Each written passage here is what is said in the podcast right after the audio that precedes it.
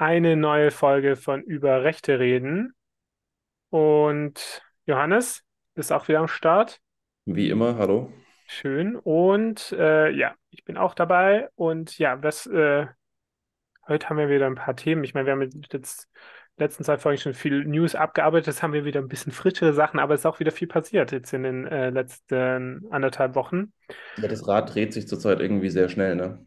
Ja, ich habe den Eindruck, dass die ähm, dass das Level immer hoch bleibt gerade. Also dass Ja. irgendwie gefühlt dauernd irgendwas kommt und Dafür, dass äh, jetzt gerade eigentlich Sommerloch sein sollte, ist äh, erschreckend viel los. ja, das stimmt, genau. Aber ähm, jetzt überlege gerade, mit was wir am besten anfangen. Genau, der AfD-Höhenflug hält ja weiter an, Johannes, wirst du ja mitbekommen. Ähm, und äh, wir haben ja letztes Mal schon gesprochen, dass die AfD ja überlegt, äh, Kanzlerkandidaten aufzustellen, aber Alexander Gauland sieht es eher kritisch. Der sagt, das macht keinen Sinn. Ja. Gut, Frau Weidel sieht das ja ein bisschen anders. Ähm, und ich glaube auch, die Partei wird sich, äh, wird sich diese Chance schon aus dem Grunde nicht entgehen lassen, ähm, weil sie ja eine, eine reelle Chance hat, dann in einem ähm, Kanzler in, ich, ich, ich weiß gar nicht, was das ist, dann ein, vielleicht ein Triell, vielleicht ein Quartett, was auch immer, äh, mitmischen zu dürfen. Ja, das äh, kann gut sein. Oder nicht, dass sie mit, ich glaube nicht, dass sie mitmachen dürfen, aber sie können sich inszenieren, dass sie nicht eingeladen worden sind. Gut, das kommt Genau. ein bisschen, das kommt ein bisschen drauf an. So, ich sag mal, wenn die AfD äh, kurz bevor das stattfindet immer noch bei über 20 Prozent steht und halt stärker ist als andere Parteien, dann bleibt einem gar nicht viel übrig, als die AfD zu so einer Veranstaltung einzuladen, wenn man sie denn stattfinden lässt. Vielleicht lässt man sie dann gar nicht stattfinden. Aber man könnte auch nicht sagen, ich lade jetzt zum Beispiel ähm, die Person von den Grünen ein, wenn die Grünen in den Umfragen hinter der AfD steht. Da dürfte der öffentlich-rechtliche äh, gebunden sein, würde ich mal behaupten, aus der Gleichberechtigung der Parteien hinaus dürfte sich das ergeben. Das ist eigentlich eine spannende Frage. Weil es könnte ja auch Ich sein, stelle stell mal die steile These in den Raum. Ganz sicher bin ich mir auch nicht, aber ich, ich glaube, dass die Chancen gar nicht so, gar nicht so gering sind, dass äh, den Öffentlich-Rechtlichen da gar nichts anderes übrig bleibt. ja. Ja, aber teilweise haben sich ja Leute schon mal eingeklagt zu so Fernsehduellen. Ja, Genau. gab's, gab's, gab's auch schon, gab's auch schon, genau.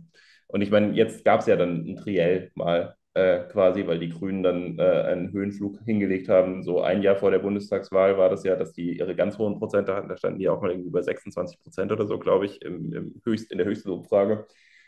Ähm, und deswegen kam man gar nicht umhin, dieses Duellkonzept äh, zu beenden. Nur, wie gesagt, das muss dann eigentlich aus der Chancengleichheit der Parteien auch für alle Parteien gelten, die eben äh, eine reelle Chance haben, die stärkste Kraft zu sein. Weil man natürlich bei der AfD auch wieder argumentieren könnte, die AfD findet sowieso keinen Koalitionspartner, der sie zur Kanzlerpartei macht. Und dann könnte man natürlich sagen, dass, dass dieses Unterfangen sowieso schwachsinnig ist, weil 50 Prozent bekommen sie dann halt auch auf jeden Fall nicht. Also ja, ließe sich schon auch argumentieren. Ähm, ich bin mir aber nicht sicher, ob das nicht am Ende gerichtlich eingefangen werden würde, wenn man die AfD dann nicht einlädt zu so einer Veranstaltung. Ist jetzt aber im Moment auch noch ein bisschen irrelevant, weil wir sind ja auch noch weit weg vom Wahlkampf und ich bin ehrlich gesagt auch kein Freund davon, nach diesen, mit, mit, mit diesen ständigen äh, Umfragen äh, den Wahlkampf jetzt schon mal vor, vorläufig einzuläuten, weil es dauert noch eine Weile, bis gewählt wird. Ähm, das ist vielleicht im Moment auch ganz gut so.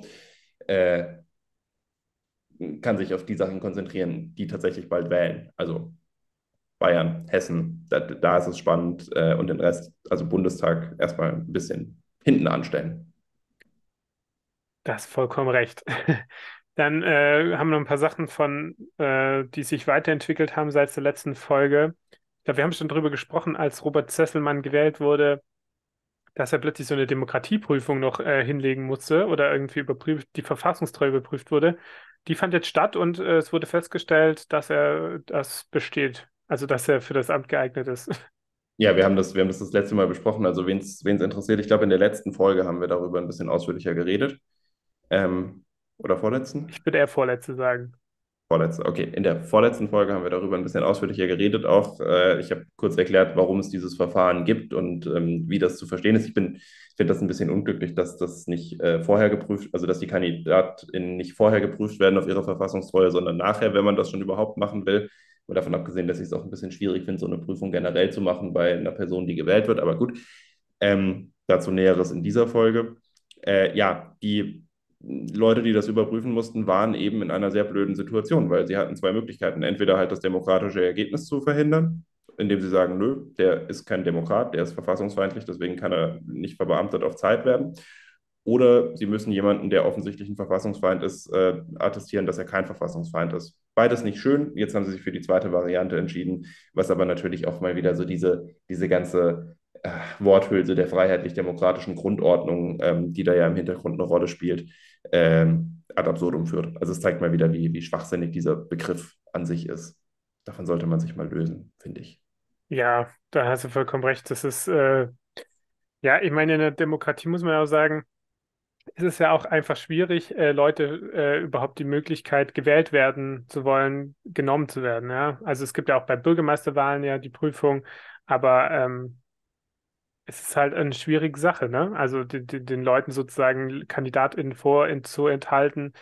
Ähm, ja, in, die wie gesagt. Mehrheiten bekommen, ja. Also wir, wir, wir können, wir können, vielleicht, vielleicht sollte man das an der Stelle auch mal irgendwann machen, mal nochmal ausführlicher über das Thema streitbare Demokratie generell reden. Ähm, da gibt es viele, viele, viele sehr interessante Debatten, äh, die, man, die man führen könnte. Ähm, das würde jetzt aber total den Rahmen sprengen, wenn wir damit anfangen würden, fürchte ich. Das stimmt.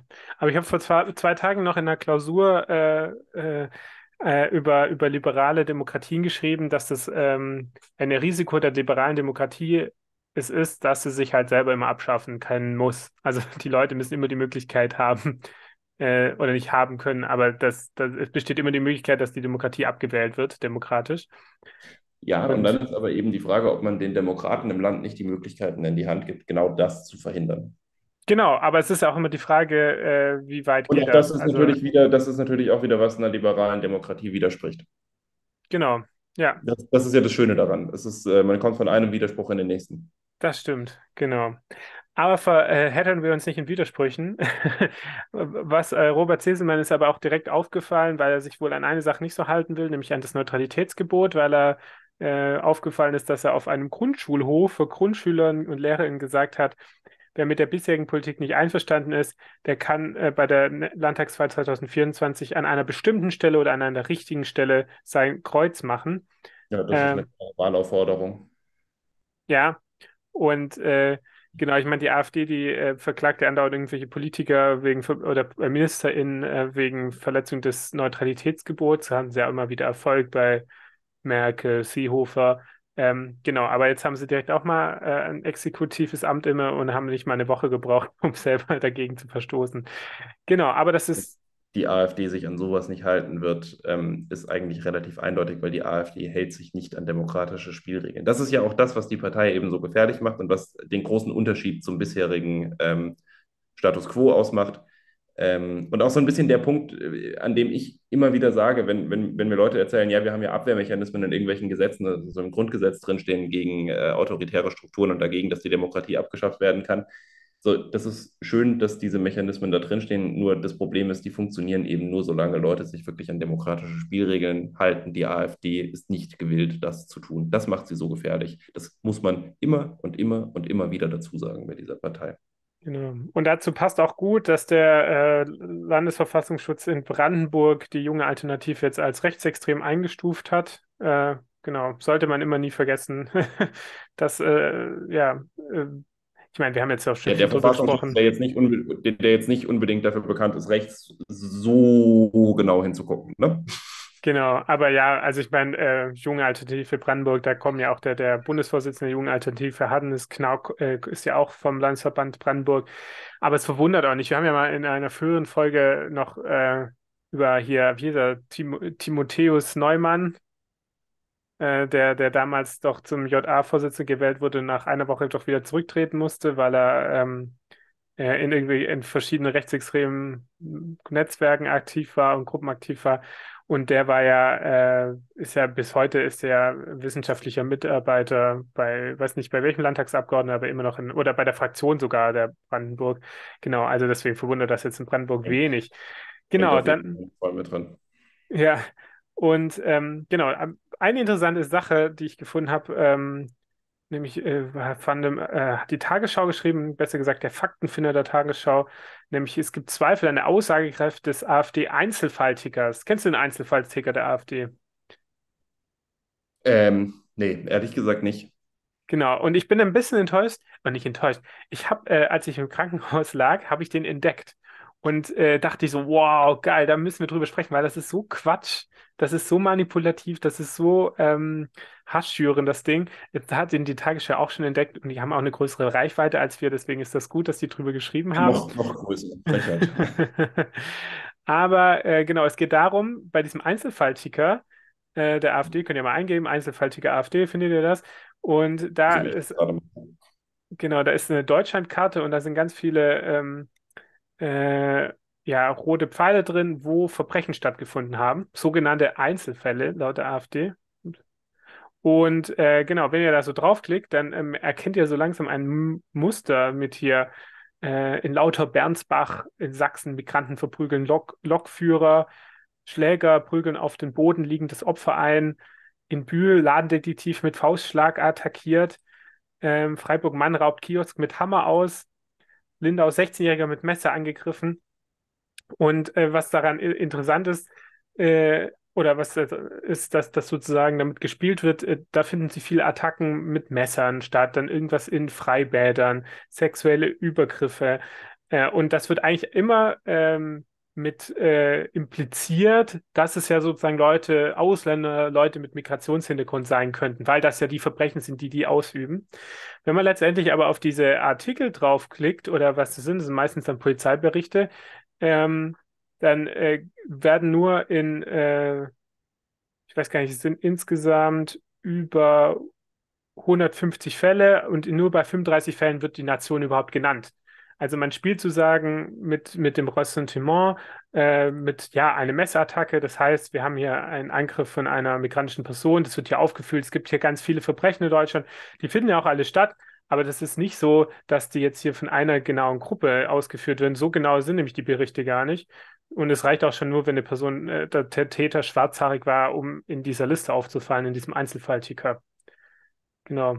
Aber Ja, eigentlich, meine, das ist ja, das ist ja auch sowas, nicht nur, nicht nur so diese, diese Messergewalt, auch so, sowas wie Gewalt gegen Frauen oder sowas, äh, setzt die AfD ja auch immer mit Ausländergewalt äh, gleich so ein bisschen oder versucht, versucht da so eine Identität herzustellen. So, das sind ja nicht die Deutschen, die das machen. Nur ist das halt auch alles überhaupt gar nicht wahr, weil wenn man dann mal so nachguckt, wie viele Fälle äh, von Gewalt gegen Frauen es so gibt, ähm, dann stellt man fest, dass es jeden Tag so um die 400 sind, glaube ich, im Moment. Und ja, die allermeisten werden logischerweise von äh, den kartoffeligsten Kartoffeln aller Kartoffeln begangen. Ne? So, also totaler, totaler Unsinn, da irgendwelche Rückschlüsse auf, äh, auf, auf Leute mit, äh, weiß nicht, bestimmter Hautfarbe, Staatsangehörigkeit, Vergangenheit, was auch immer ziehen zu wollen. Das ist einfach Unsinn. absolut. Und ähm, Äh, ja, und damit wird einfach gespielt. Also ich finde aber, ehrlich gesagt, eine Person, die sich jetzt das hier anguckt, der muss eigentlich wirklich, also man muss ja wirklich sehr ideologisch durchtrieben sein, damit einem nicht auffällt, dass die Sachen größtenteils überhaupt gar keine Aussagekraft haben, jetzt auf einer größeren Ebene. Ja, also das, was die AfD damit, also aber Leute werden darauf trotzdem drauf äh, reinfallen. Also zu sagen, boah, was hier alles in Deutschland passiert, hier alles geht zugrunde und die ganzen Ausländer, was sie hier wieder tun. Genau, aber Aber ja, Einzelfall, ich sehe gerade ganz viele Nadeln, wo auch, wo, wo auch im Prinzip einfach nur so irgendeine random Straftat aufgelistet ist, so. Astattacke auf Drogeriemarkt. okay, was, was auch immer das jetzt genau bedeuten soll. Und dann ergeben sie, also, also da, da, wird ja, da wird ja einfach nur mit dieser, mit dieser Suggestivwirkung gearbeitet. Die, die sagen nicht mal so unbedingt, das war jetzt ein Ausländer oder so, sondern es ist einfach nur so, hier, äh, das sind die angeblichen Einzelfälle und damit sagt die AfD natürlich so durch die Blume schon alles, alles Ausländer. ja. Ja. Voll. Und genau Okay. unten im Text kannst du ja dann die Sachen sogar noch teilweise anklicken mit Text, aber jetzt auf der Karte selber geht das ja nicht. Also du kannst ja die, die Links ja Ja, nicht, es gibt genau. keinen fortführenden Link. Also du kannst Genau, genau, gar genau, nicht genau. Man, man kann auch gar nicht verifizieren, was da ist. So, das kann auch sein, dass sich das einfach irgendjemand ausdenkt, was da, was da steht. Ne? So ist, also es, sie geben ja gar keine Möglichkeit, mal zu gucken, was da dann wirklich passiert ist. Und das ist auch so typische Strategie, dass man halt Fakten einfach mal selber schafft. Weil dann könnte, also man könnte ja zum Beispiel einfach ganz viele Fälle nehmen, die wirklich stattgefunden haben und dann halt noch ein paar dazu erfinden. Das fällt dann ja nicht mehr auf.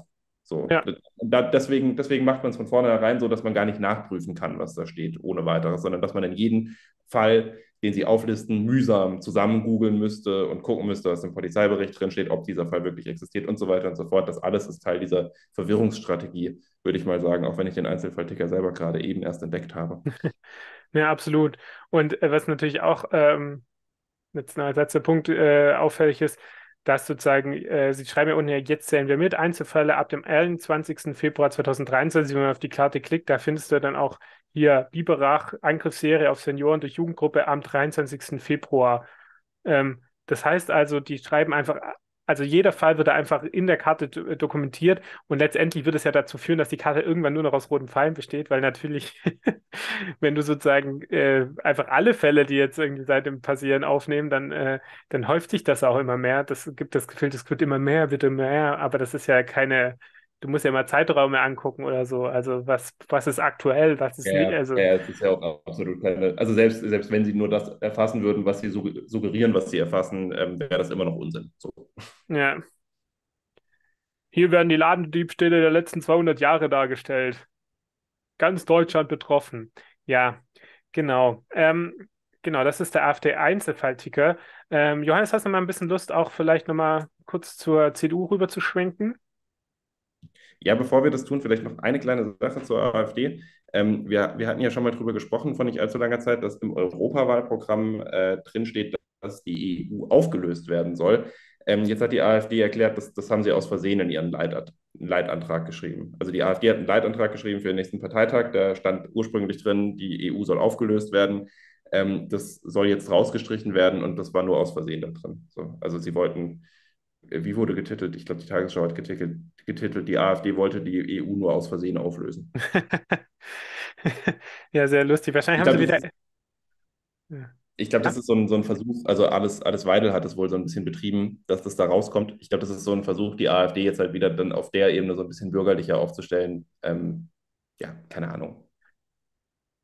Ja, ich glaube auch, das große ähm, Problem der AfD ist ja die, dass sie ja äh, europaweit eher isoliert sind und ich glaube auch diese Forderungen jetzt nicht so gut bei ihren Franzö äh, oder französischen, bei ihren europäischen Partnern ankommen, die ja ähm, gar nicht mehr die Auflösung der EU anstreben, habe ich den Eindruck. Also jetzt ähm, Le Pen oder meine, Salvini. wenn man sich sowas wie Frontex anguckt, muss man auch wirklich sagen, die erfüllen ja genau den Job, den die Rechten und Ja, Rechtsextremen schon immer wollten. So, also die, ja, die sorgen im Prinzip dafür, dass Leute im Mittelmeer sterben in möglichst hohen Zahlen. So, das ist der Job von einer EU-Behörde, was wirklich grausam ist. Aber naja. Ja, ja, und ich glaube auch, dass sie sagen, ähm, wenn ähm, äh, die ganzen, die me- meisten europäischen Ländern von rechten, rechtsextremen Parteien mitregiert werden, dann äh, kannst du, kann die EU ja bestehen bleiben. Also das ist ja ihre Logik Ja, und ich meine, es würden, werden ja immer mehr Länder, also immer mehr Mitglieder der ähm, äh, dieser Identität und Demokratie sind ja in ihren Ländern in, an der Regierung beteiligt oder äh, auf ja. lokaler Ebene. Deswegen, das ist der Unterschied zur AfD. Deswegen sind sie auch international isoliert, weil sie ja so ein bisschen, äh, ja, Das, das ist ja auch so der Punkt, den man dann immer wieder sieht bei diesen Parteien. So, so, so, also, ne, so, es wird immer quasi so der, der böse allgemeine Mainstream angegriffen. Also immer die anderen, die, die, die sind da in der EU und die machen da Sachen und die beschaffen sich dann nur, nur noch mehr Pöstchen. Aber wenn man dann selber mal in der Position ist, dass man sich darüber seine Pöstchen beschaffen kann, dann will man die halt doch nicht aufgeben. Ne? Das ist ja auch so eine Sache. Kann man ja auch schön Freunde unterbringen, überall. absolut, ja. Genau. Aber, ähm, ah nee, dann hätten wir ja noch einen Punkt, den, den, wenn du schon über den AfD-Europaparteitag sprichst, dann hätte ich noch eine Sache, dann haken wir das direkt ab. Der findet nämlich statt am, was haben wir denn, am 29. bis 30. Juli und das Wochenende drauf vom 4. bis zum 6. August in Magdeburg, also auch schon bald. Können wir bestimmt wieder vielleicht live bekleiden in Magdeburg, Johannes. Äh, ich kann ja nicht, aber Spaß. Ähm, schicken dich als Außenreporter nach Magdeburg. Äh, nee, aber was noch Ja, interessanter, was ich äh, gelesen habe, war, dass die AfD aus dem Saarland leider nicht dabei sein wird beim Europaparteitag, weil ähm, da haben wir doch letzt, haben wir schon äh, oft ja Julian, drüber. Julian, Julian, da drängt sich die Frage auf, welche AfD aus dem Saarland denn? Der, was der Notvorstand oder der, ähm, was war das Genau, keine. Ahnung. Wel- Welcher, welcher, Der welche, welche Ersatzvorstand oder AfD der? Notvorstand? Genau. Ähm, äh, genau, wer da vertreten ist. Nee, ähm, nee, weil der, der Bundesverband hat ihm mitgeteilt, dass die Delegiertenwahl für die Parteitage ähm, nicht legitim stattgefunden haben und sie die besser wiederholen sollten. Und jetzt hat die AfD Saar gesagt, dass ihnen das zu aufwendig ist. Jetzt waren sie nicht hin. Okay. Genau. Also AfD Saarland, das sind mal wieder erwähnt worden hier. Wir haben euch nicht vergessen. Genau. Vielleicht kommt ja Ja, nachher ja. sprechen wir nachher mal kurz über euch. Aber machen wir nochmal auf Bundesebene weiter. Wir wollten ja kurz über CDU, CSU sprechen. Da haben wir ja schon in den letzten Wochen sehr ausführlich drüber gesprochen. Äh, ja, es gibt jetzt ein ähm, Agenda für Deutschland, kurz AfD, was CDU und CSU beschlossen haben. Ähm, da fragt man sich dann direkt Zufall oder Koinzidenz? ja, ich habe aber auch gelesen, dass die äh, SPD bei der letzten Bundestagswahlkampf am Ende noch mit, äh, dem, mit dem Programm Aufbruch für Deutschland auch angetreten ist. Ich weiß jetzt nicht, ähm, ja, äh, ist ja wohl wahrscheinlich schon einigen Medienteams da irgendwie durch, durchgerutscht. Äh, genau, ja, aber ja. schon noch so ein bisschen, was die Namensgeber gekifft haben vorher, jetzt mal im Ernst. Ja, ich meine, also das muss ja direkt ja. auffallen. Also ja, gute Frage. Ja. Ähm, genau, aber ja, was, äh, ja, die Grünen sind jetzt nicht mehr der Hauptfeind, sondern nur noch ein Hauptgegner. Der Feind ist die AfD, das hat Merz jetzt gesagt. Und ähm, ja, man möchte äh, Kurs statt Chaos, möchte man jetzt durch diese Agenda durchsetzen. Und die wichtigsten Themen sind, ähm, äh, genau, was war es, das, äh, gegen illegale Migration und äh, Politik aus der Mitte. Ja, also damit versucht jetzt die, die CDU sozusagen äh, gegen den AfD-Wahlerfolg zu steuern und das sogenannte Chaos in der Ampel. Nee, wir haben, wir haben darüber auch so ein bisschen geredet in der Folge, die auch passenderweise Patriotismus gegen rechts heißt, weil das ist so ein bisschen das, was das Framing, was da gesetzt wird, es ist einfach Bullshit. So, das, das macht die AfD stärker und nicht schwächer, aber gut. Ja, genau, da haben wir schon oft drüber gesprochen. Ähm, Genau, was aber interessant ist, nämlich, dass die CDU einen neuen Generalsekretär jetzt hat. Und ähm, genau, also äh, Mario Chaya wurde jetzt ersetzt durch Carsten Linnemann und äh, jetzt hat äh, Friedrich Merz seinen sein Adoptivsohn, äh, in, äh, seinen Klon, äh, seinen jüngeren Klon jetzt direkt als seinen wichtigsten Vertrauten eingesetzt in der Tat, in der Tat äh, passt das auch deutlich besser. Ich meine, die, die, die, die Wahl von Jaya vorher war ja schon noch so ein bisschen äh, der Versuch, glaube ich, die Partei insgesamt einzubinden. Ne? So, man, man, man hat eben auch so den äh, eher sozialen Flügel der CDU damit, äh, damit noch eine, eine, Stimme, eine wichtige gegeben in der Partei. Ähm, damit eben auch so ein bisschen mehr Signale in die Mitte gesendet. Das war, glaube ich, der Versuch. Und jetzt ähm, scheint Merz weiterhin der Auffassung zu sein, dass die CDU sich rechts aufstellen muss, also konservativ äh, profilieren muss und ähm, wirtschaftsliberal profilieren muss, um bei den Wahlen erfolgreich zu sein. Ähm, Lindemann erfüllt dieses Profil eigentlich ganz gut. So, da, da, passt er ganz gut rein. Es ist jemand, der äh, eher, eher im konservativen Lager der CDU beheimatet ist, eindeutig. Ihr habt bestimmt in den letzten Tagen auch wahnsinnig viel darüber gesehen und gelesen, so Aussagen von ihm, dass er zum Beispiel sagt, so Hans-Georg Maaßen äh, ist ein völlig legitimer Teil von der CDU und es ist gut, dass wir den in der Partei haben. Also nochmal zum Mitschreiben, Hans-Georg Maaßen, eben jener Hans-Georg Maaßen, der Verschwörungstheorien und Lügen verbreitet, der sein Amt als Verfassungsschutzchef missbraucht hat, äh, um sich in politische Angelegenheiten an, äh, einzumischen, die in, in dieser Funktion so nichts angehen, beziehungsweise die er so auch gar nicht beeinflussen darf, wie er das versucht hat. Ja, ähm, gut. Passt ja eigentlich zu dem, was die CDU in den letzten Monaten eben getan hat, oder? Genau. Man muss aber auch dazu sagen, die Aussage stammt von 2019. Ja, das um das vielleicht kontextualisieren, nicht, dass wir jetzt hier behaupten, der hat das äh, vor zwei Wochen gesagt. Das stimmt, ähm, aber auch 2019 war Maaßen schon, ja, Maaßen. Das halt. stimmt. Absolut, absolut. Aber ja, okay, ähm, das stimmt schon. Es ist nochmal ein bisschen was anderes, weil Maaßen sich seit 2019, zumindest was so Verschwörungstheorien und so angeht, ähm, ja, nochmal ordentlich, ordentlich weiter äh, rausgewagt hat. Ja, genau. Aber apropos Maaßen, das erste, mit dem sich Lindemann beschäftigen muss, ist nämlich Hans-Georg Maaßen. Denn ähm, das äh, CDU-Parteigericht hat jetzt den Ausschluss von Hans-Georg Maaßen abgelehnt. Ja. Genau. Das hatte die CDU versucht, ihn rauszuschmeißen. Das war auch ein bisschen überfällig, das zumindest mal zu versuchen. Jetzt äh, ist es gescheitert. Die Gründe sind, soweit ich weiß, noch nicht veröffentlicht. Ähm, ich habe aber zuletzt vor zwei Tagen geguckt.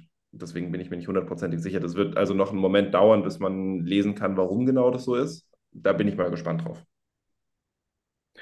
Genau, was ich jetzt so ein bisschen durchgelesen habe, war, ähm, dass, also das steht jetzt im Spiegel hier, gegen Maaßen wird demnach jedoch ein Verweis ausgesprochen, weil er in einem Gastbeitrag in der Zeitung Weltwoche den linken Flügel der CDU mit der Ideologie der sogenannten Antideutschen in Verbindung gebracht hatte. was mich nämlich interessieren würde in dem Ganzen ist, was stand denn überhaupt drin in der Anklageschrift, die der Vorstand sozusagen ähm, eingereicht hat, weil ich glaube nämlich, das wäre interessant zu lesen, weil ich könnte mir vorstellen, dass das nämlich nicht wirklich, also wenn das jetzt hier weil darüber hat sich ja Merz so aufgeregt, dass es Antideutsche in der CDU geben soll. Das ist das Schlimmste, was man jemals behaupten kann. Dass wegen der Aussage jemand nicht aus einer Partei ausgeschlossen werden kann, kann ich äh, nachvollziehen. Ähm, die Frage ist nur, genau, was hat denn der Vorstand überhaupt reingeschrieben? Also es gibt tausend ähm, ähm, tausend Beweise dafür, äh, warum Maaßen aus der Partei ausgeschlossen werden kann ganz viel, aber wenn die schlecht geführt wird zum Beispiel, also ist ja nicht so, dass jetzt das Parteigericht dann jetzt, glaube groß in die Forschung oder in die Nach also Nachforschung geht. Das kommt, halt, das kommt halt darauf an, wie die dann ihre Rolle konkret verstehen. Ich, ähm, aber ja, also bei, bei Maaßen muss man ja auch tatsächlich sagen, so, okay, ich, ich wusste nicht, ich wusste nicht, dass Antideutsch äh, haben, dass äh, der, der, der, das schlimmste Verbrechen dieser Welt ist, aber okay, ähm, für die CDU scheint das so zu sein. Das heißt, wenn man aus der CDU rausfliegen muss, dann twittert man sowas wie Deutschland von der Karte streichen, Polen muss bis Frankreich reichen am besten. Ähm, aber gut, äh, Maaßen hat ja noch ganz andere Sachen geschrieben. Ähm, ich erinnere mich zurück, das ist gar nicht so lange her, da hat er einen Text geschrieben, in dem er sich ziemlich eindeutig auch völkisch geäußert hat. So, das, das ja, und er hat immer wieder antisemitische Verschwörungsnarrative bedient mit äh, Aussagen. Klar, immer so getan, dass man jetzt nicht ganz direkt sagen kann, okay, ähm, das ist eine eindeutig antisemitische Aussage, aber diese Codes bedient man halt nicht aus Zufall häufiger. Ne? Das, das kann mir einfach keiner erzählen. Glaube ich ihm nicht. Genau. Und äh, ja, man muss aber auch dazu sagen, das hat ja ein Parteigericht für der CDU Thüringen abgelehnt. Also es war jetzt nicht, dass es irgendwie das, das Bundesparteigericht äh, ähm, gesprochen hat. Es kann ja irgendwie vielleicht sein, dass es noch eine Instanz höher geht. Mal schauen. Also, das ist so das Thema, mit dem sich die CDU wieder beschäftigen muss. Äh, mal gucken, wie, wie das weitergeht. Übrigens gibt es eine sehr gute Doku in der CDF-Mediathek über Hans-Georg Maaßen und seine, wie er wurde, was er ist. äh, sehr lohnenswert zu schauen. Ähm, genau. Dann springen wir von der CDU ganz kurz zur CSU, um nur kurz das ab, ähm, aus ähm, Chronistenpflicht abzuhaken, nämlich unser Lieblingsminister Andreas Scheuer hat es geschafft, ähm, mit einem AfD-Antrag mitzustimmen in einem Ausschuss. Das ist wohl das erste Mal, dass das auch im Bundestag passiert ist, dass ähm, Mitglieder anderer Parteien mit AfD-Anträgen mitgestimmt haben. Ähm, er selber meint, ja, das ist, äh, da ist irgendwas eben durcheinander gegangen. Er hat gedacht, es wäre ein CSU-Antrag und ähm, genau, da, ja, man macht da jetzt hier, bläst das Ganze auf, aber ähm, das ging ja nur um Verfahrensfragen. Genau. Ähm, genau, es gab noch einen anderen CSU-Abgeordneten, der, äh, der mitgestimmt hat, nämlich Alexander Radwan. Ähm, der hat äh, die sehr logische Erklärung gehabt, dass er äh, sich entschieden den Verdacht einer Nähe zur AfD ablehnt, ihm eine rechte Zusammenarbeit zu unterstellen, halte er für absurd. Sein Vater stamme aus Ägypten. Ähm, ich weiß jetzt nicht, also das ist vielleicht argumentativ jetzt nicht äh, die schlüssigste Aussage. aus dem Saarland. Ich wollte es nochmal droppen, so. Genau, also es gibt auch schwarze AfD-Abgeordnete. Können die auch sagen, ich habe mit der AfD nichts zu tun, ich bin nur Mitglied, mein Vater. Also ähm, Für den Landtag, hallo. Genau. Ja. Ähm, ja, genau. Aber auch interessant zu sehen. Aber ähm, den CSU-Abgeordneten wird auf jeden Fall von den Grünen auch äh, die Lüge bezichtigt, weil es schon relativ deutlich war, dass es sich um einen AfD-Antrag gehandelt hat, weil es nämlich der einzige war, der zur Abstimmung stand. Ähm, und die jetzt zu so tun, dass es also unübersichtlich war. Mal schauen, ja. Aber Andreas Scheuer, ne, jetzt gerade vor allem in dem Zusammenhang, dass jetzt so rauskam, was müssen, was muss der Bund zahlen? 600, nee, irgendwie ja, 600 Millionen. 600, was ja. auch immer. Ich, ich habe die Zahl gerade nicht ganz im Kopf, können noch 460 gewesen sein. Ich bin mir nicht ganz sicher. Genau, ja, ich glaube 460 waren es eher. Ja, eher, ne? Ich war wieder viel zu weit drüber. Die, die ähm, 100 Millionen, pipapo. Vielleicht runden sie ja auf. Du wärst ein guter Wirtschaftsprüfer. die übersehen ja auch gerne mal eine Milliarde. Naja. Aber, die, ist, die, ist, äh, die ist weg. Ja, das wissen wir jetzt auch nicht.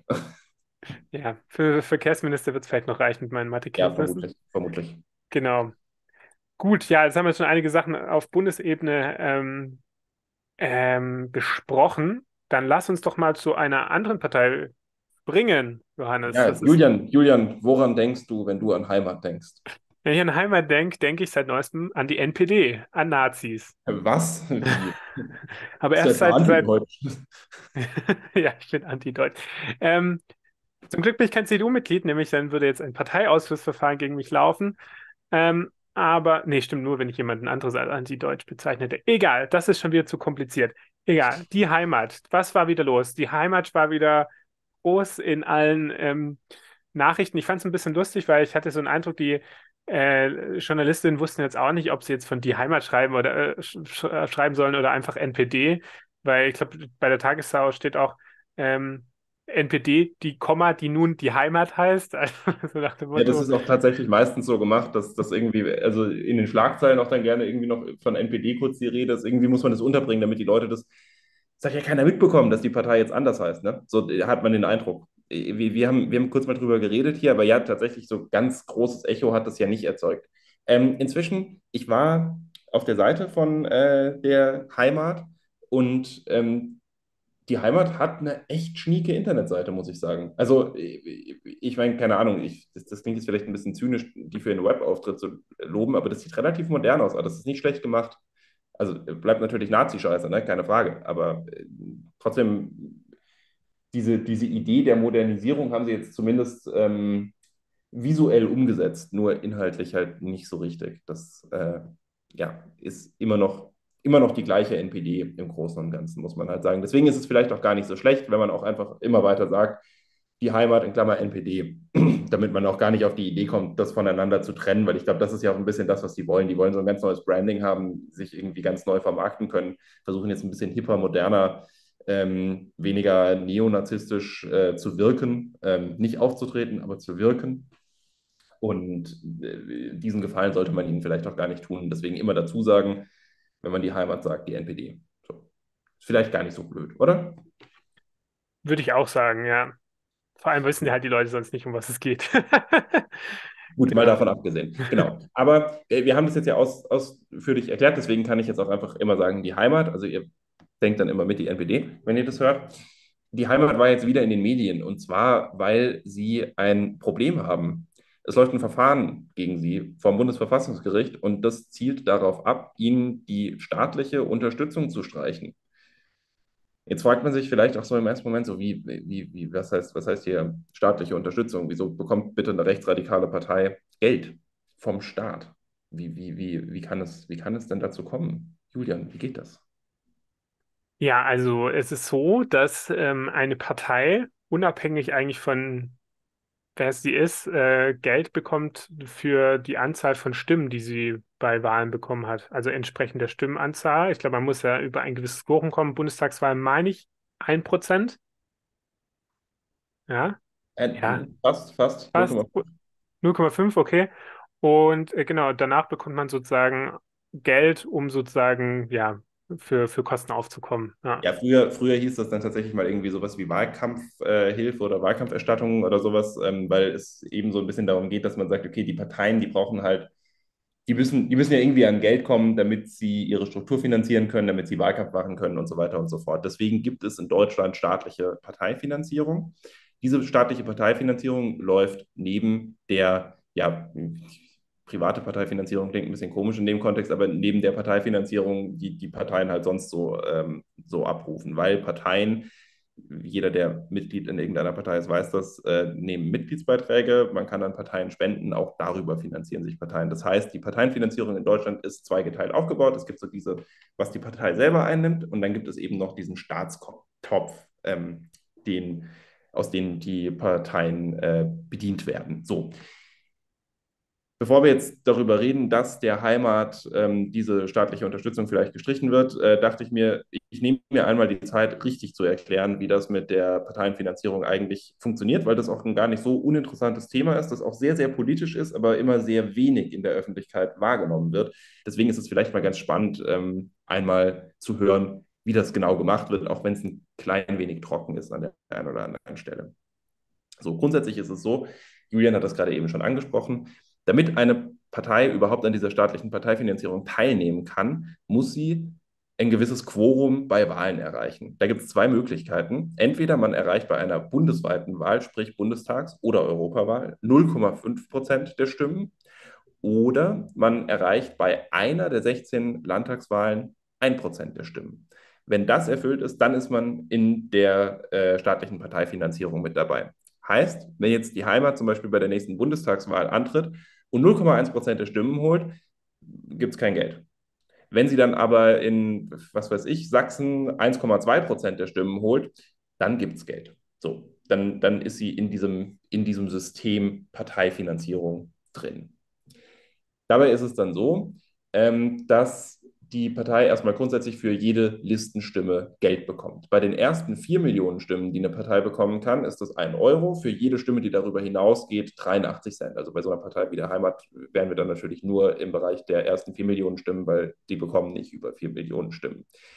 Ähm, dabei ist es so, dass sich das eben auf die, auf die Listenwahl bezieht. Äh, das heißt, bei der Bundestagswahl wäre, das, wäre die Zweitstimme maßgeblich für das Geld, was die, was die Parteien kassieren. Ähm, und dann ist es aber auch noch so, dass über Stimmen für KandidatInnen in den Wahlkreisen äh, Geld eingeworben, ein, eingenommen werden kann, soweit keine Liste vorliegt. Aber das auch nur dann, wenn in diesem Wahlkreis über 10 Prozent der Stimmen äh, errungen werden. Das heißt, das ist eher so eine Sonderregelung, die nicht die wahnsinnige Relevanz hat. Also man kann sich daran orientieren, die Parteien bekommen für die, ähm, für die, für die Listenstimme Geld. So, das ist vereinfacht gesagt das, was passiert. So, daneben, das hast du gerade nicht gesagt, Julian, gibt es aber noch Finanzierungstopf im staatlichen. Hast du eine Idee, wofür die Parteien noch Geld bekommen? Hm, das weiß ich nicht. Tatsächlich ist es so, wenn die Parteien Geld einwerben über Mitgliedsbeiträge und über Spenden, dann legt der Staat Geld drauf. Für jeden eingenommenen Euro sind das 45 Cent. Das ist jetzt aber tatsächlich was, wo das Ganze politisch eine gewisse Brisanz bekommt, weil das bedeutet ja, wer viele Mitglieder hat und wer viel Geld durch Spenden bekommt, der bekommt mehr Geld aus dem Staatstopf ausgezahlt als eine Partei, die weniger Mitglieder hat und weniger Geld auf die Art und Weise einwirbt.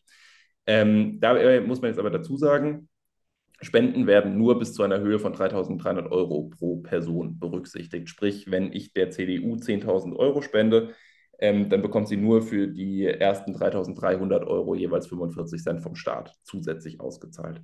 Trotz allem ist es eben so, dass dadurch Parteien, die groß sind, profitieren. Die bekommen mehr Geld, so im Großen und Ganzen. So, das sind, das sind so die, die Arten, wie Parteien an Geld kommen vom Staat. Das Ganze wäre jetzt aber noch viel zu unkompliziert, wenn man nicht noch eine, eine äh, relative und eine absolute Obergrenze der Parteifinanzierung dazu äh, nehmen würde. Julian, kannst du dir vorstellen, um was es dabei geht bei einer relativen und einer absoluten Obergrenze? Obergrenzen ist ja eigentlich so ein typisches CSU-Schlagwort. Naja, absolut würde ich mal sagen, das ist gekoppelt ähm, an, einer, einer, festen Zahl, wie viel das sein kann und relativ ähm, wahrscheinlich zum Gesamtvolumen, das da auch nochmal gekoppelt ist. Es ist tatsächlich so, dass, also ich fange mal mit der relativen Obergrenze an. Es gibt eine relative Obergrenze, und die besagt, dass die Höhe der staatlichen Teilfinanzierung höchstens die Höhe von dem haben darf, was die Partei selber erwirtschaftet. So, das heißt, das, was die Partei einnimmt, einerseits durch eben wieder Spenden und Mitgliedsbeiträge, andererseits dann aber auch durch sowas wie Veranstaltungen, Verkauf von Merch oder was auch immer. Diese Gesamtsumme deckelt für die Partei selber das, was sie vom Staat bekommen kann das ist tatsächlich auch wieder etwas, das hilft vor allem großen Parteien. Große Parteien haben nämlich höhere Einnahmen als kleinere Parteien. Ähm, das sieht man daran, äh, sieht, sieht man auch jetzt ganz gut daran, so eine Partei wie die AfD zum Beispiel, die ja noch relativ mitgliederschwach ist, die stößt relativ schnell an ihre, an ihre relative Obergrenze dran, weil sie einfach nicht so viel Geld durch Mitgliedsbeiträge und so Zeug einnimmt. So. Also äh, an der Stelle auch wieder ganz spannend, die großen Parteien werden von diesem System durchaus ein bisschen gepusht. Ne? So auch, auch an der Stelle wieder. Und dann gibt es eben noch die absolute Obergrenze. Äh, die lag bis 2017 bei 161,8 Millionen Euro und die absolute Obergrenze ist derart festgelegt, dass nicht jede Partei so viel Geld bekommen kann, sondern alle Parteien zusammen dürfen maximal 161,8 Millionen Euro bekommen. Also sowas 2017. Diese Obergrenze wurde dann erhöht ähm, ich glaube 2018 mit einer Gesetzesinitiative auf 190 Millionen Euro. Dagegen gab es dann wiederum eine Klage von 216 Abgeordneten von FDP, Grünen und äh, der Linken. Ähm, lustigerweise die AfD, die sonst äh, immer betont gegen den bösen äh, Filz zu sein, der so viel Geld aus dem Staat rausleiert, äh, die war nicht dabei und hat keine Klage eingereicht, soweit ich das verfolgt habe, aber gut. Und das Bundesverfassungsgericht hat dann jetzt im Januar entschieden, dass die Anhebung der Obergrenze tatsächlich verfassungswidrig gewesen ist. Das wurde damit begründet, dass der Gesetzgeber nicht ausreichend begründet hat, also dargelegt hat, warum der Finanzbedarf ausgerechnet um diese Höhe jetzt gestiegen ist. Das heißt, die Höhe der absoluten Obergrenze fällt jetzt wieder auf das Niveau von vor der Gesetzesänderung, also auf die 161,8 Millionen Euro zurück, wobei es da wiederum so ist, dass es einen jährlichen an die Preissteigerungen angekoppelten Erhöhungsmechanismus gibt. Das heißt, das ist jetzt ein bisschen höher. So, jetzt führt aber diese absolute Obergrenze ja zu einem Problem. Ne? Das kannst du ja relativ leicht ausrechnen. Bei ähm, so vielen Stimmen und Wahlen in Deutschland, die stattfinden, kommt da ja eine ganz schön hohe Summe zusammen.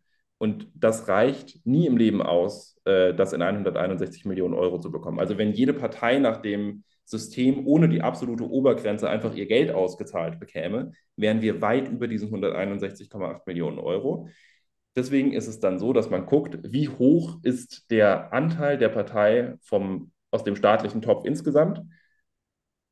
Und dann wird eben in Relation zu dieser, zu dieser Höhe des Anteils gekürzt und auf 161 Millionen Euro gerechnet.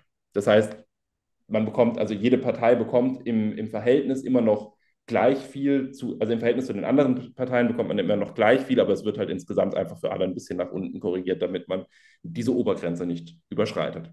So, das ist das System der staatlichen Parteifinanzierung. Ich hoffe, es war einigermaßen verständlich.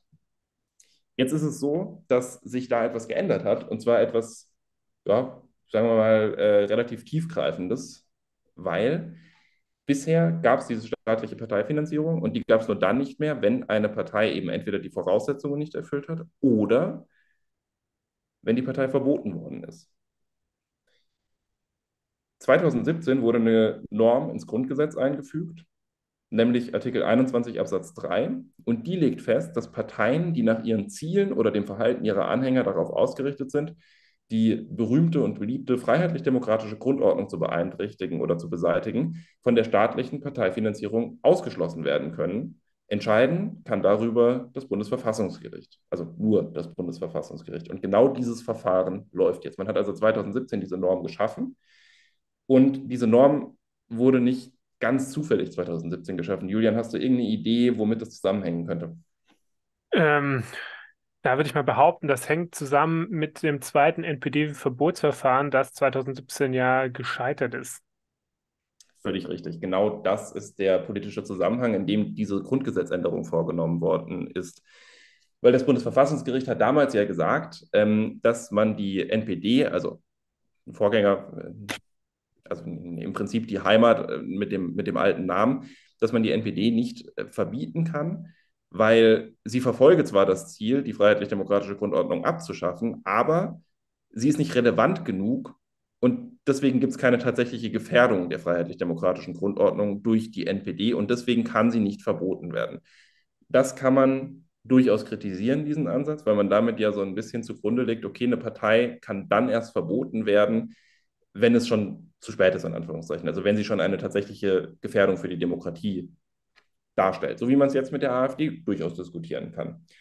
Juristisch angelegt hat das Bundesverfassungsgericht das in den äh, Worten, dass die Partei darauf ausgehen muss, ähm, die freiheitlich-demokratische Grundordnung zu verbieten. Und da haben sie dann gesagt, okay, darauf ausgehen kann man nur dann annehmen, wenn es eben auch eine zumindest theoretische Möglichkeit gibt, dass die Partei bei diesem Versuch, die freiheitlich-demokratische Grundordnung abzuschaffen, auch Erfolg hat.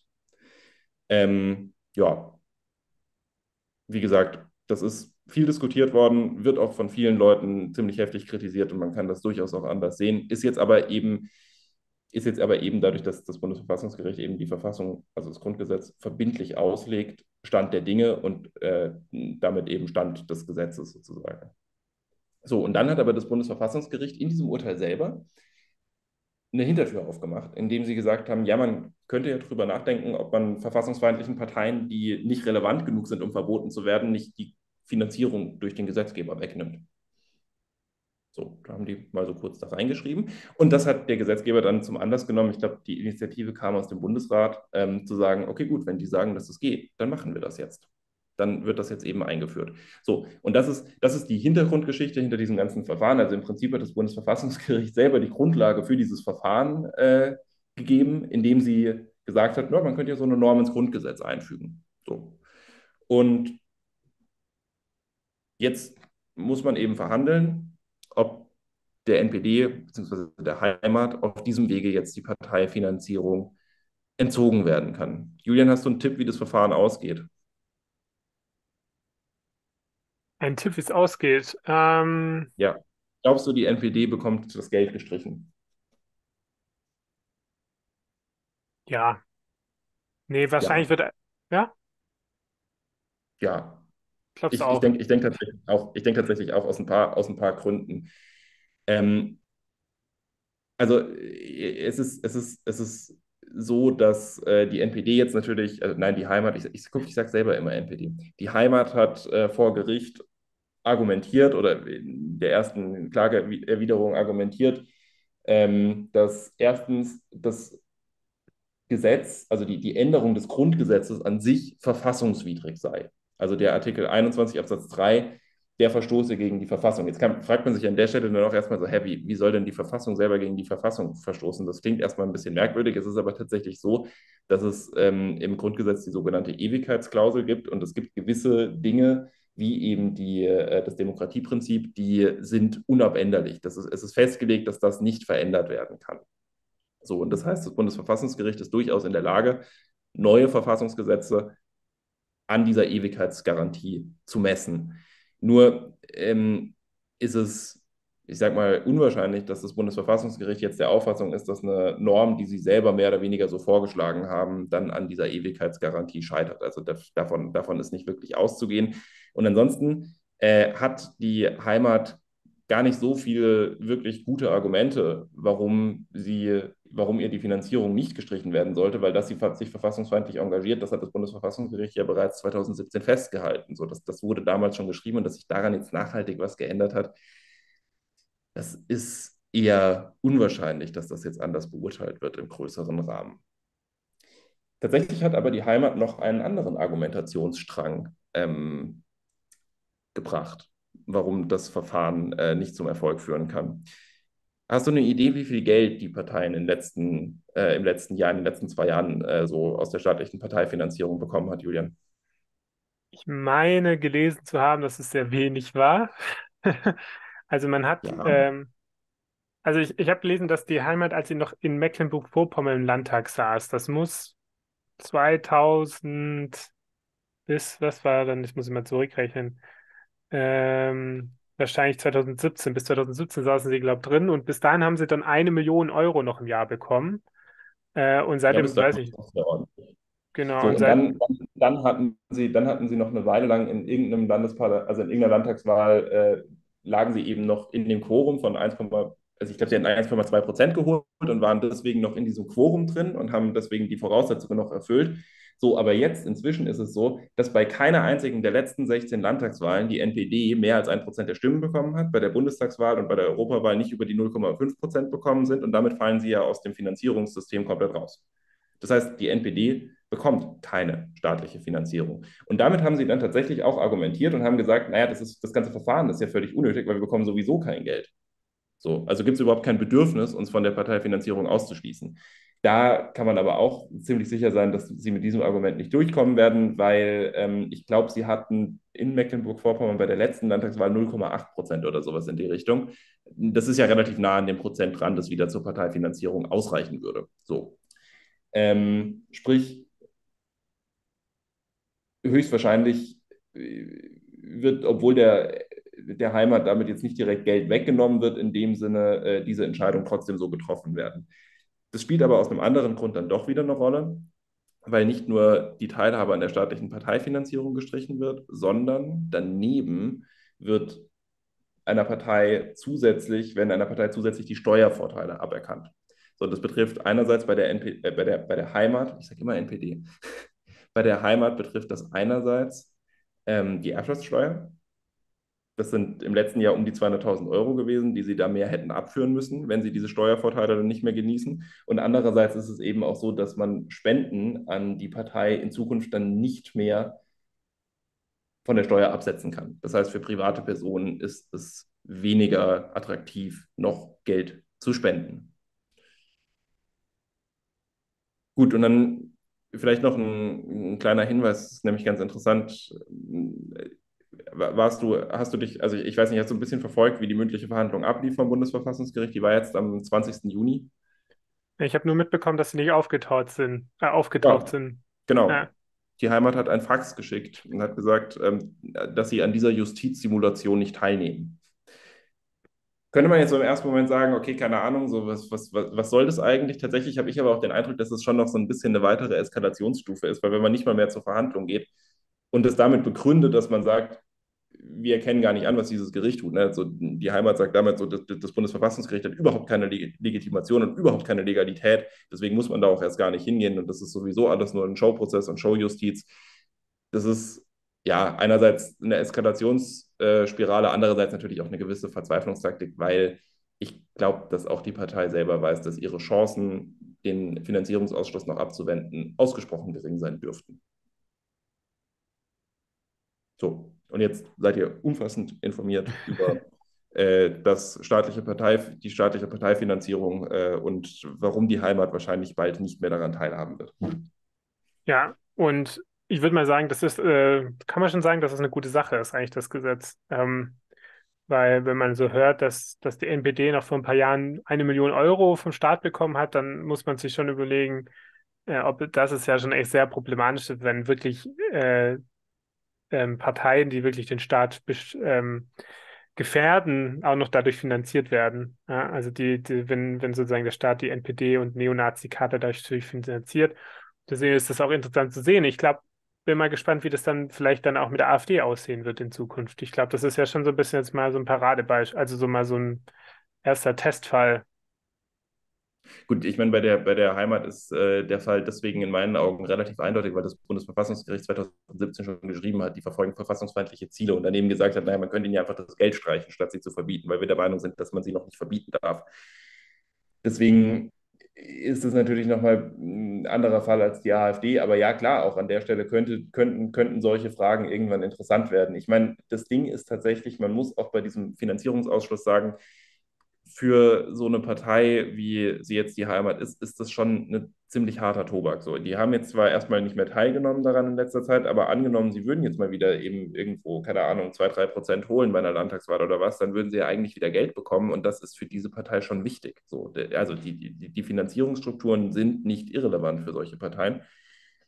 Sprich, das ist ein sehr, sehr, sehr, sehr, sehr tiefer Einschnitt in eine Demokratie. Und das ist dann, wir haben vorhin schon mal über das Thema gesprochen, wir haben das Stichwort auch schon mal genannt, das ist eben auch ein Teil dieser Debatte um die wehrhafte Demokratie. Wie weit wollen wir gehen damit, dass wir bestimmte Akteure vom demokratischen Willensbildung, also von der demokratischen Willensbildung und vom demokratischen Prozess ausschließen und sagen, ihr dürft hier gar nicht mitspielen, ihr dürft hier gar nicht mitmachen.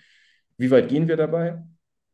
Und wie weit müssen wir berücksichtigen, dass das im Zweifel eben ein autokratisches Instrument ist, sowas. Einer Partei das Geld zu streichen, einer bestimmten und allen anderen nicht, ist keine, kein, also es ist, es ist kein, es ist keine, keine demokratische Entscheidung par excellence oder sowas. Es ist aber natürlich ein Schutzmechanismus einer Demokratie.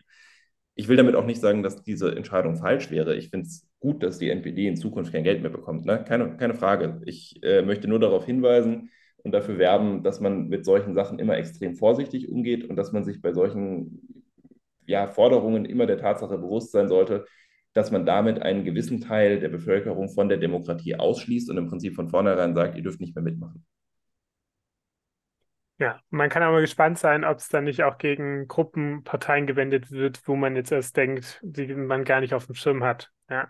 Ja, genau. Ich meine, das kann ja, kann ja auch durchaus sein, dass dann irgendjemand auf die Idee kommt, äh, ich weiß nicht, stell, stell, dir vor, stell dir vor, die, NP, äh, die, NPD, die AfD wiederum ähm, sitzt in äh, ein paar Landtagen und findet dann so, die, die Grünen sind ja eigentlich auch verfassungsfeindlich, weil die wollen ja Ökosozialismus einführen, lass mal einen Antrag gegen die stellen. Also nicht, dass das Bundesverfassungsgericht das irgendwie tun würde oder dass der Bundesrat das ernsthaft zulassen würde. Ich meine nur so an sich, ne?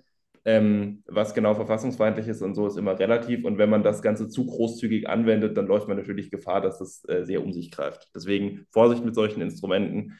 Äh, bei der Partei Die Heimat ist es allerdings absolut angemessen, ihnen das Geld zu streichen. Ja, und Ich persönlich finde, man hätte sie damals auch einfach verbieten sollen, aber gut. ja, da hat selbst die Namensänderung nichts ge, ähm, nichts Nein, gebracht. nein, und auch das hübsche neue Design äh, hat nichts gebracht. Ist übrigens Ja, viel weniger rot und so. Also viel weniger schwarz-weiß-rot ist jetzt so, so, so, so ein, so ein Gelb. braun. Alles braun. Ja, so ein, so ein Ocker mit weiß und schwarz. Ja, Vielleicht ist es auch ein Farbcode für irgendwas, keine Ahnung. ja, und man sieht ganz äh, groß äh, Frank Franz oder Franz Frank. Ich weiß nicht mehr, wie er heißt. Genau, aber gegen ihn läuft ja auch ein Parteiausschlussverfahren in seinem eigenen Landesverband. Ähm, das habe ich aber, auch noch gelesen. aber nicht jetzt, ich glaube, dass äh, da hat die, die, die Heimat äh, genug Aufmerksamkeit jetzt bekommen, aber danke für die Aufarbeitung. Auf jeden Fall sehr spannend. Ähm, ich würde sagen, wir sprechen ja schon relativ lang. Sollen wir noch mal ganz schnell eine kleine Runde durch Deutschland machen und gucken, was für ein paar Ländern passiert ist? Ganz schnell. Ich verspreche es, ich mache es ganz schnell. Ja, da wird genickt. Ja, Leg springen los, wir, leg los. ja, springen wir nach Bayern. Gegen den AfD-Landesvorsitzenden Stefan Brotschka äh, wurde sein Strafverfahren äh, ermöglicht, weil seine Immunität aufgehoben wurde vom Bundestag. Ähm, nämlich ähm, wahrscheinlich lag es daran, dass er angezeugt wurde von niemand anderem als Markus Söder, ähm, weil äh, Brotschka, äh, er hat ihn äh, wegen Beleidigung angezeigt, weil Brotschka hat beim politischen Aschermittwoch äh, Söder als Landesverräter und als Södolf bezeichnet. Genau. Und ähm, Geht ja, nichts über einen schönen Arzt. ja, und Brotschka sagt nur dazu, er wirft der Bundestag eine Instrumentalisierung der Justiz vor. Ähm, ich weiß gar nicht, die haben ja nur seine Immunität aufgehoben, also ja nicht so, dass, äh, ja, äh, die haben ja nicht das Verfahren eingeleitet. Es herrscht keinerlei Bewusstsein mehr dafür, dass die Immunität der Abgeordneten dazu ersonnen wurde, um diesen die freie politische Rede zu ermöglichen, ohne dabei jedes Wort in äußerster Vorsicht abwägen zu müssen. Stimmt das, Herr Jurist? Naja, also natürlich ist es auch da wieder so, man muss vorsichtig sein, damit ähm, da mh, zu sehr, zu sehr, zu sehr drauf zu hauen. Und ich meine, gerade bei Aussagen, die im Parlament getroffen werden, gilt das, gilt das erst recht. Aber bei der Aschermittwoch-Veranstaltung, das, das war ja, war ja nicht im Landtag, oder? Nein, das ist ja auf Also dem, das, im Volksfest, im Vol Genau, Festzelt. das ist ja, das ist ja irgendwo draußen so. Und das ist, das ist so ein bisschen der Punkt. Für die gleiche Aussage im Landtag wäre ihm das ja nicht passiert. Ähm, und man weiß ja auch, dass man Leute nicht beleidigen darf. Also ich meine, warum, warum sollte, die Immunität ist ja auch nicht dafür da, einen generellen Strafrechtsbann auf alles, was Abgeordnete so machen könnten, äh, zu, zu setzen. Und deswegen, nee, dafür ist sie nicht da. Sie ist nicht dafür da, dass er jetzt durch die Gegend laufen darf und jeden nach Belieben beleidigen ich kann mich ja auch nicht zum Abgeordneten wählen lassen, dann äh, durch die Straßen laufen und jeden anderen, der im Bundestag sitzt, als Hurensohn bezeichnen und mich dann wundern, wenn ich dafür irgendwie angezeigt werde. Und ja, wenn ich Söder mit Hitler vergleiche, dann brauche ich mich auch nicht wundern, dass der Söder das nicht so knorke findet. Genau, und Pro, äh, Protschka sagt aber zur Anzeige, er zeigt sich über die Anzeige Söders nicht überrascht und findet, dass Söder diese Majestätsbeleidigung, wie er sie nennt, unsportlich nehmen würde. Tja, naja, also ich weiß nicht, ob, äh, ob das jetzt so unsportlich ist, dass ein äh, deutscher Ministerpräsident sich jetzt nicht einfach so mit Hitler vergleichen lässt. Und Ja, und ich meine, der politische Aschermittwoch war ja mal äh, da, dazu gedacht, dass man äh, ein bisschen feinsinnig, äh, aber also derb, aber auch mal aber trotzdem mit feinsinnigem Humor äh, vorgeht und halt nicht so, so, so Herr Söder wie Hitler. Also ja, toll. So, voll, voll, voll der geile Gag. ja, da sind wir gespannt, wie das weitergeht. Dann hopfen, hopsen, hopsen wir nach Sachsen-Anhalt. Okay, das ist eigentlich fast ein längeres Thema. Aber wir machen schnell. Nämlich, äh, darüber haben wir noch gar nicht gesprochen, nämlich es gibt nicht nur jetzt einen AfD-Landrat, sondern jetzt auch den ersten AfD-Bürgermeister. Äh, es gab ja schon mal davor jemanden, aber es war jemand, der, glaube ich, von der CDU zur AfD gewechselt ist. Aber jetzt wurde zum ersten Mal ein AfD zum Bürgermeister gewählt, nämlich Hannes Loth in der Stadt Ragun-Jesnitz. Ja, äh, mit 10.000 EinwohnerInnen und dort äh, erhielt er 51 Prozent der Stimmen im zweiten Wahlgang und genau, äh, gewann so jetzt die Wahl. Jetzt hat die AfD auch äh, ihren ersten Bürgermeister. Die komplette Partei, äh, Oberen, waren dann auch da, als er gewählt wurde.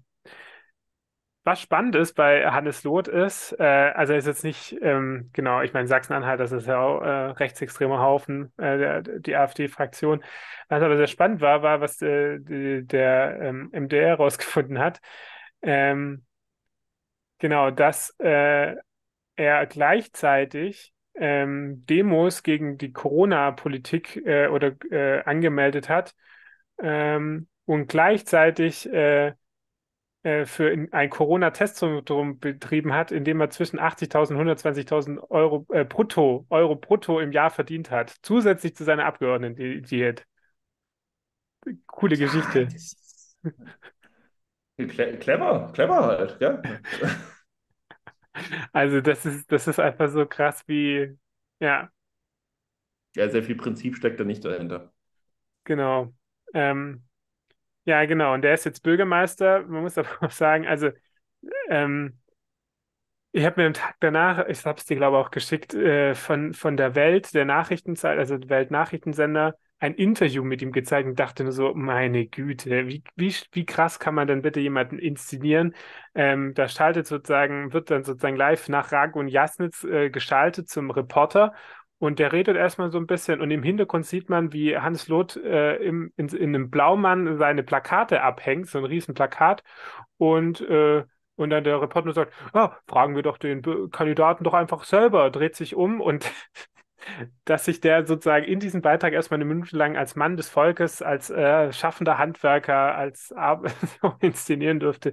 Also, also Welt absolut gaga. Genau. Aber ja, bin ich auch mal gespannt, wie es da weitergeht. Also jetzt, äh, ja, äh, wir haben ja gemeint, ich war, jetzt nicht überrascht, äh, dass jetzt nach dem Landrat jetzt das nächste Amt gewonnen wird. Wir müssen damit wahrscheinlich auch umgehen, dass jetzt wahrscheinlich noch welche dazukommen. Aber ja, wir werden auf jeden Fall darüber berichten. So, in Sachsen-Anhalt allgemein, vielleicht äh, äh, gibt es ähm, heftige Koalitionsstreitigkeiten. Wobei, kommt, das besprechen wir in der nächsten Folge. Äh, können wir vielleicht nochmal darüber sprechen, dass da, äh, dass es da richtig Ärger gibt. Äh, und zum Abschluss nochmal AfD Saarland. Ähm, ähm, wir klären nämlich darüber auf, äh, oder es kommen jetzt Sachen ans Licht äh, über die Listenaufstellung damals. Wir haben ja gemeint, wie, wie oft haben die Listen aufgestellt damals? Ich weiß gar nicht mehr, zwei oder dreimal äh, für ihre Ja, Landtagswahl. ja, ja, Und war kompliziert. genau, es gibt jetzt zwei Ermittlungsverfahren gegen den AfD-Fraktionschef äh, Josef Dörr. Äh, der, die 84-jährige graue Em Eminenz der äh, AfD sah. Und ähm, es geht nämlich darum, dass er äh, damals ja bei der ersten Listenausstellung gegen seinen parteiinternen Widersacher, ich glaube, der war Generalsekretär der Partei, Rena Selzer, äh, verloren hat, äh, die Wahl zum Spitzenkandidaten im Wahlkreis Saarbrücken und er aber ihn damals angezeigt hat äh, und äh, diese Anzeige oder die, dass das ausgelöst hat, dass es nochmal eine zweite, äh, dass das wiederholt wurde. Da, da ging es um eine Falschaussage oder wurde jetzt von Selzer wegen einer Falschaussage angeschuldigt, nämlich äh, Dörr hat äh, Selzer angezeigt, weil er sich des Diebstahls schuldig gemacht haben soll, denn Selzer soll Mobiliar rund ein Dutzend blauer Stühle aus der AfD-Landtagsfraktion entwendet haben und in die Räume der AfD-Fraktion des Regionalverbands Saarbrücken gebracht haben, dessen Vorsitzender äh, der Sohn von Josef Dörr, Michel Dörr ist. Und deswegen hat er ihn angezeigt und Selzer hat nur gemeint, dass das mit Dörr abgesprochen wäre, dass er die Stühle von A nach B fährt. Und äh, deswegen äh, gibt es jetzt ein Verfahren wegen Dörr, wegen falscher Anschuldigung. Wow. Also Genau, die, die, Saar, die Saar-AfD ist einfach geil. Genau. Ähm, Ja, der könnte mal so eine, so eine Soap drüber drehen, das wäre ganz cool. AfD sah, ja, das ist, äh, genau. Das war's zur AfD sah. Ich würde sagen, äh, jetzt haben wir schon wieder eine Stunde gesprochen. Ich glaube, das reicht dann, oder? Wir können, Ja, ja, ich glaube, das reicht. ja, dann äh, würde ich sagen, macht's gut. War, äh, ich fand es eine interessante Folge. Ich hoffe, ihr findet es auch interessant und wir hören uns bald wieder. Tschüss. Bis dann. Ciao.